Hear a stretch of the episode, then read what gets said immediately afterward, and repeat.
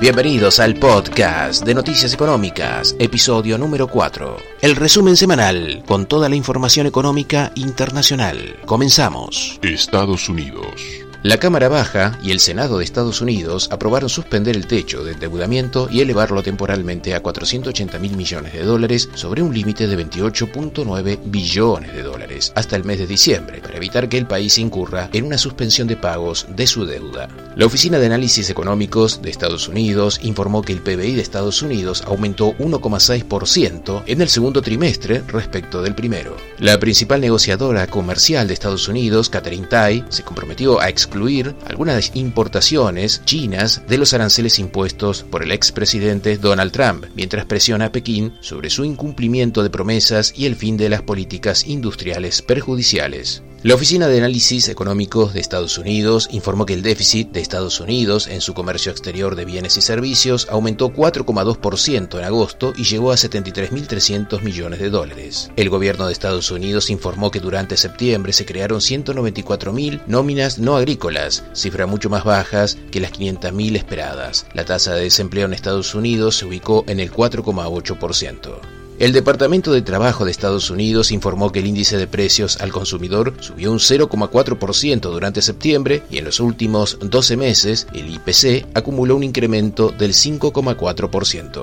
Unión Europea. El Servicio Postal Estatal de Grecia informó que se encuentra llevando a cabo una reestructuración digital, por lo que cuenta con una flota de robots que clasifican el correo con inteligencia artificial, escanean el código postal, pesan el paquete y dirigidos por sensores lo vacían en las correspondientes bolsas de correo dispuestas alrededor de una plataforma. Según la consultora Kantar, los precios de los alimentos británicos aumentaron 1,7% en septiembre en términos interanuales, lo que aumenta la presión sobre los hogares británicos que ya enfrentan un aumento de la factura energética. La Oficina Nacional de Estadísticas del Reino Unido informó que el PBI del Reino Unido creció 0,4% en agosto, pero se sitúa un 0,8% por debajo de los niveles de la prepandemia. La Asociación Europea de Fabricantes de Automóviles informó que los patentamientos de vehículos en la Unión Europea se redujeron 23,1% en septiembre debido a la actual escasez de semiconductores. China y Lejano Oriente. Según un informe divulgado por una universidad de Estados Unidos, China entrega cerca de 85 mil millones de dólares al año en proyectos de desarrollo internacional, aunque lo hace con unos intereses superiores al de los bancos multilaterales.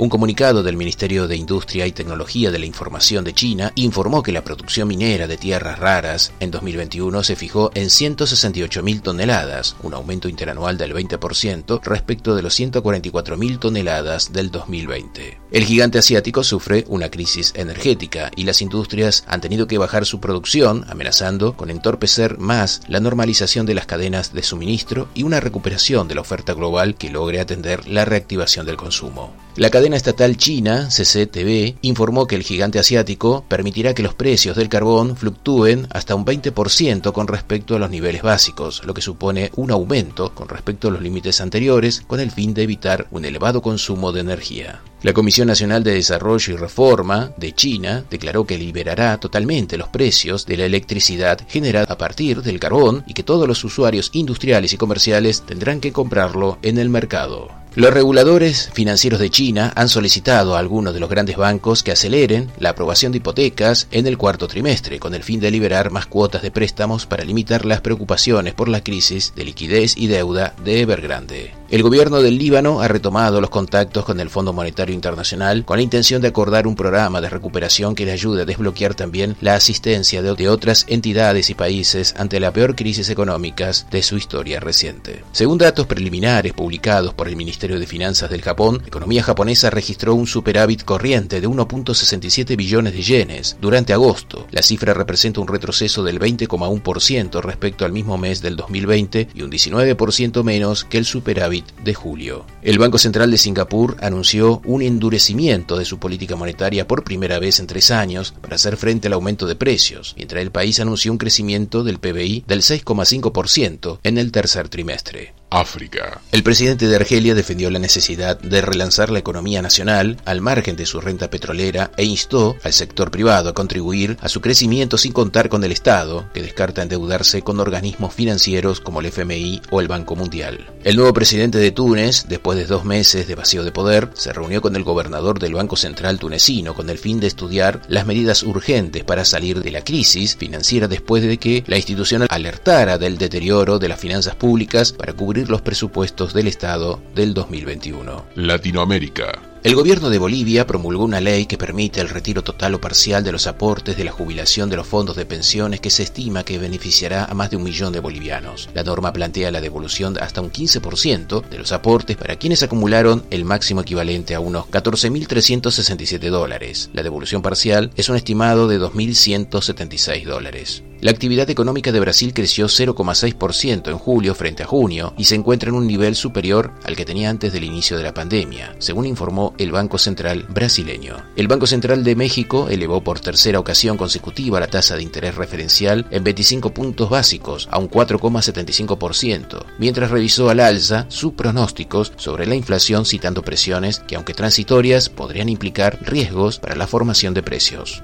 Venezuela comenzó la segunda reconversión monetaria en tres años que elimina seis ceros a la moneda local, el bolívar, lo que simplifica las cuentas pero no alivia la larga crisis económica. La inflación interanual es del 1.743% según cálculos del Observatorio Venezolano de Finanzas. Argentina acordó un financiamiento por más de 2.670 millones de dólares con el Banco de Desarrollo de América Latina para proyectos sociales, tecnológicos y de infraestructuras. El gobierno de Ecuador anunció que ha recibido 802 millones de dólares por parte del Fondo Monetario Internacional en un desembolso que forma parte de un acuerdo crediticio suscripto en 2020 por 6.500 millones de dólares. Con esta entrega, Ecuador ha recibido un total de 4.802 millones de dólares. El Servicio de Rentas Internas del Ecuador informó que la recaudación tributaria creció en Ecuador un 10,8% de enero a septiembre, hasta alcanzar los 10.390 millones de dólares. Según el presidente del Banco Centroamericano de Integración Económica, Daniel Mossi, la adopción del Bitcoin como moneda de curso legal en El Salvador es un proyecto innovador, pero su uso amplio llevará años. El Banco Central de Reserva de El Salvador informó que la economía salvadoreña creció un 24,5% en el segundo trimestre de 2021, alcanzó un valor nominal de 7.059 millones de dólares, un incremento de 1.754 millones de dólares respecto al mismo trimestre del 2020. Hasta aquí toda la información resumida para que estés al tanto de la actualidad económica internacional. Hasta la próxima. Noticias Económicas, un resumen semanal en formato podcast, para que estés al día con las principales noticias de la semana. Encontranos en las plataformas ibox.com, anchor.fm o en Spotify como Noticias Económicas o a través de los blogs podcast-medio noticias-medio económicas.blogspot.com o noticias-medio portuarias.blogspot.com.